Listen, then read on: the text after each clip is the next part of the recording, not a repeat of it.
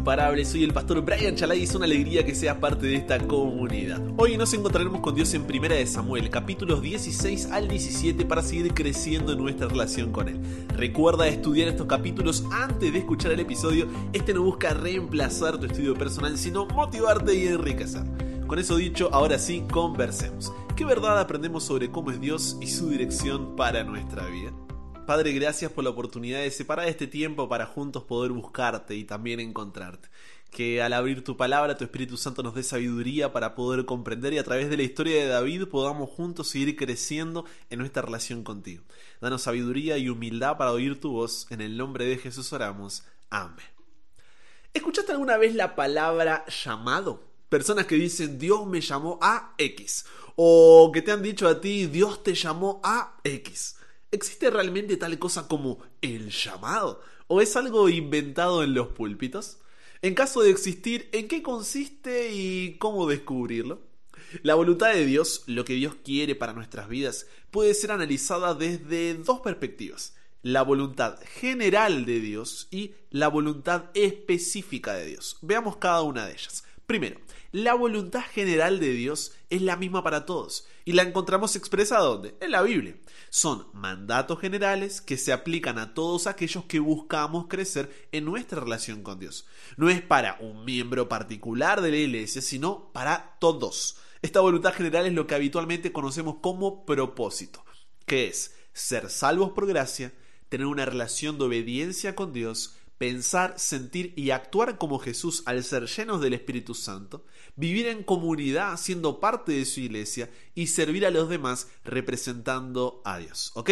Ese es el propósito que todos tenemos, la voluntad general de Dios. Ahora, por otro lado, está la voluntad específica de Dios. Es la segunda manera en que se manifiesta el propósito de Dios. Y es aquella que apunta a cosas individuales y personales para cada cristiano. En este caso no podemos encontrarla en la Biblia como sucedía con la voluntad general. La forma en que Dios nos la hace conocer es por medio del Espíritu Santo. Él es quien nos mueve y nos hace entender la forma específica en que expresaremos el propósito que Dios tiene para cada uno de nosotros como miembros del cuerpo de Cristo. Él es el que nos ayuda a descubrir cuáles son nuestros dones, talentos, nos marca el camino sobre el cual podemos ir usándolos y es esta voluntad específica lo que habitualmente conocemos como llama. Antes de seguir adelante, es importante aclarar que los dos aspectos de la voluntad de Dios van de la mano. No puede venir y decir que el Espíritu Santo te habló y te dijo que vayas a robar un banco. No, porque ese llamado se opondría a tu propósito revelado en la Biblia. Si tu llamado no está de acuerdo a lo que la Biblia indica, entonces... Mm, te sugeriría que empieces a prestar más atención a qué voz estás escuchando, porque sin dudas que no es la del Espíritu Santo. Para que puedas conocer tu llamado y entender cuál es el propósito de Dios para tu vida, es fundamental que tengas una comunión constante con Él, una relación, una intimidad. ¿Para qué? Para que el Espíritu Santo pueda mostrártelo. Y la mayoría de las veces no sabrás específicamente qué sucederá en cada dilema futuro de tu vida, pero debes avanzar un paso a la vez en tu propósito y el resto viene solo. ¿Cómo sería esto de forma práctica, Brian? Porque está muy bueno, pero me queda muy en el aire, ¿no? Bien, veamos los 10 pasos que encontramos en los capítulos de hoy. Primero, no se trata de lo que nosotros podemos hacer por Dios, sino de tener un corazón que esté dispuesto a ser moldeado por Él, siguiendo su voluntad antes que la nuestra.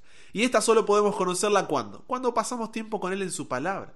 Por eso, primera de Samuel, capítulo 16, versículo 7, Dios le dice a Samuel, el hombre mira lo que está delante de sus ojos. Pero Jehová, ¿qué es lo que mira? Mira el corazón. Muchas veces no sabrás tu llamado, pero no lo descubrirás si no vives con propósito. Voy de nuevo, préstame tus oídos. No podrás descubrir tu llamado si no vives con propósito.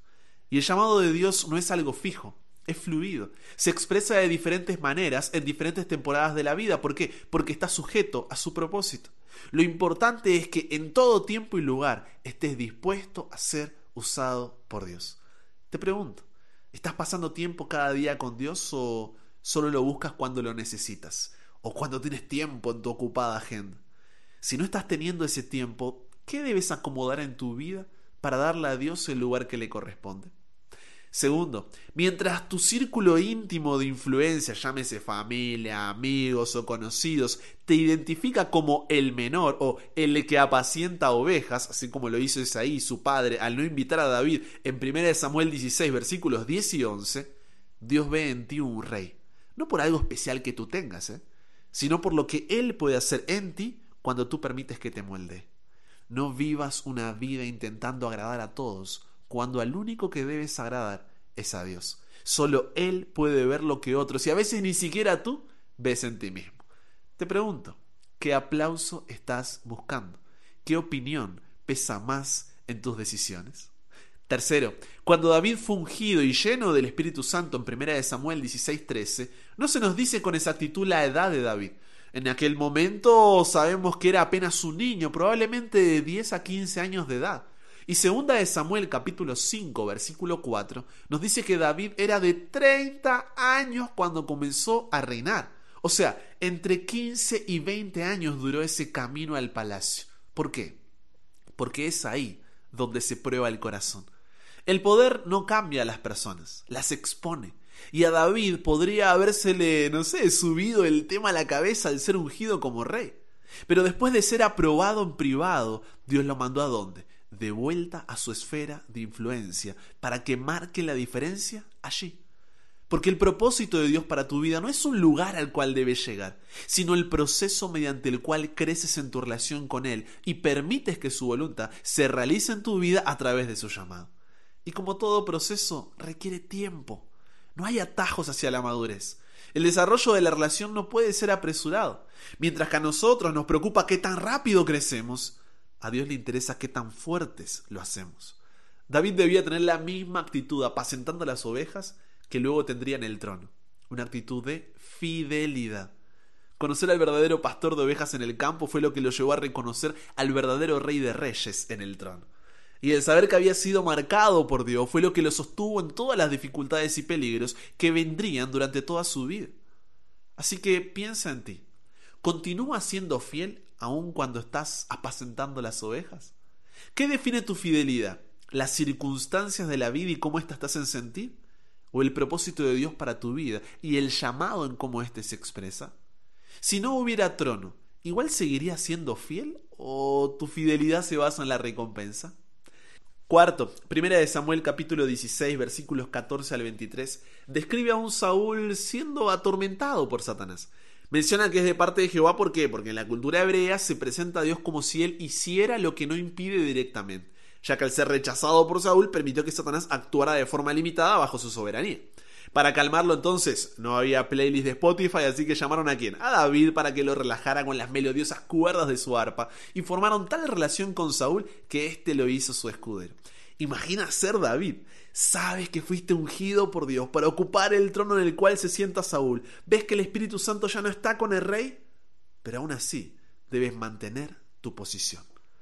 ¿Cómo reaccionas cuando las promesas de Dios todavía no se cumplieron en tu vida y ves a otros que no son fieles prosperar en todo el sentido de la palabra? ¿Es en la respuesta donde tienes tu confianza o en el Dios que te hizo la promesa en primer lugar?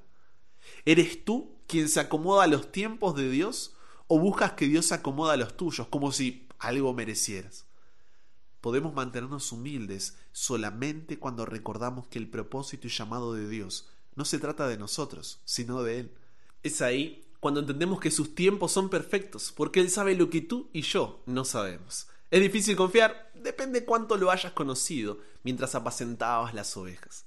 Mientras, él seguía creciendo en su relación con Dios. A tal punto que en 1 Samuel 16, 18, David es descrito como uno que sabe tocar el arpa, y es valiente y vigoroso, y hombre de guerra, prudente en sus palabras y hermoso, y Jehová está con él.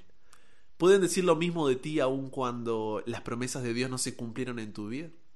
Quinto, en 1 Samuel 17, 13 y 17, el padre de David lo manda a llevar comida a sus hermanos que estaban en guerra.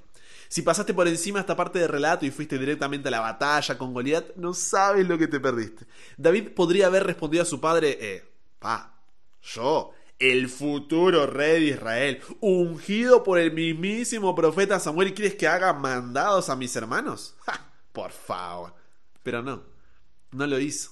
Y eso hizo que estuviera en el lugar correcto, en el momento correcto, para lo que luego sería uno de los relatos más icónicos de la historia bíblica. ¿Por qué? Porque las oportunidades siempre están envueltas en obediencia. David nunca hubiera encontrado su oportunidad de elevación si no hubiera sido obediente a su padre. Porque si no eres fiel en lo poco, ¿cómo esperas seguir creciendo en tu relación con Dios? ¿Cuántas cosas te estás perdiendo por no obedecer a Dios? ¿Estás siendo un buen mayordomo de las bendiciones divinas? Sexto, en 1 Samuel 17, 26, David pregunta, pero ¿quién es este filisteo incircunciso para que provoque a los escuadrones del Dios viviente? Una de las costumbres de la guerra que a veces se utilizaba era que, para no derramar tanta sangre, los ejércitos que hacían, elegían a su mejor guerrero para que se enfrentase con el mayor guerrero contrario. Y el ganador de esta batalla definía la guerra. Durante 40 días el gigante Goliat desafió al pueblo. ¿Cuál fue la reacción del ejército israelita?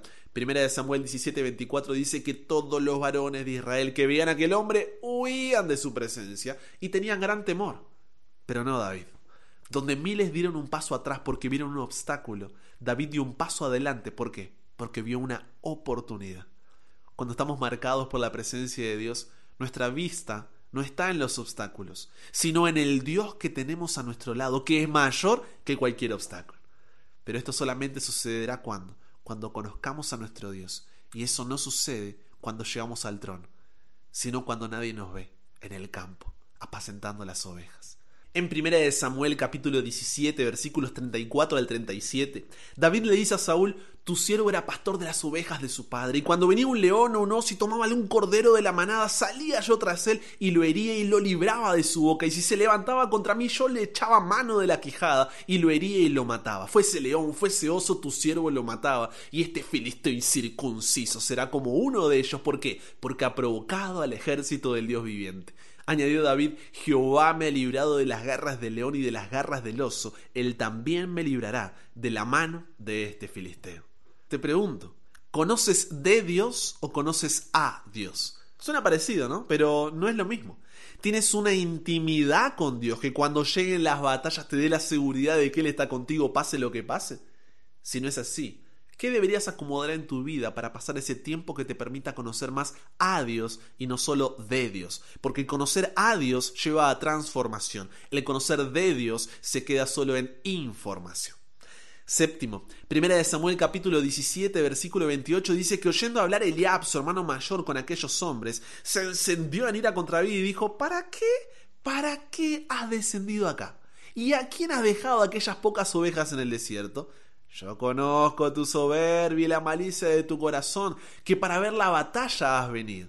Y más adelante Saúl en 1 Samuel 17:33 le dice, no podrás tú ir contra aquel filisteo para pelear con él, porque tú eres muchacho y él un hombre de guerra desde su juventud.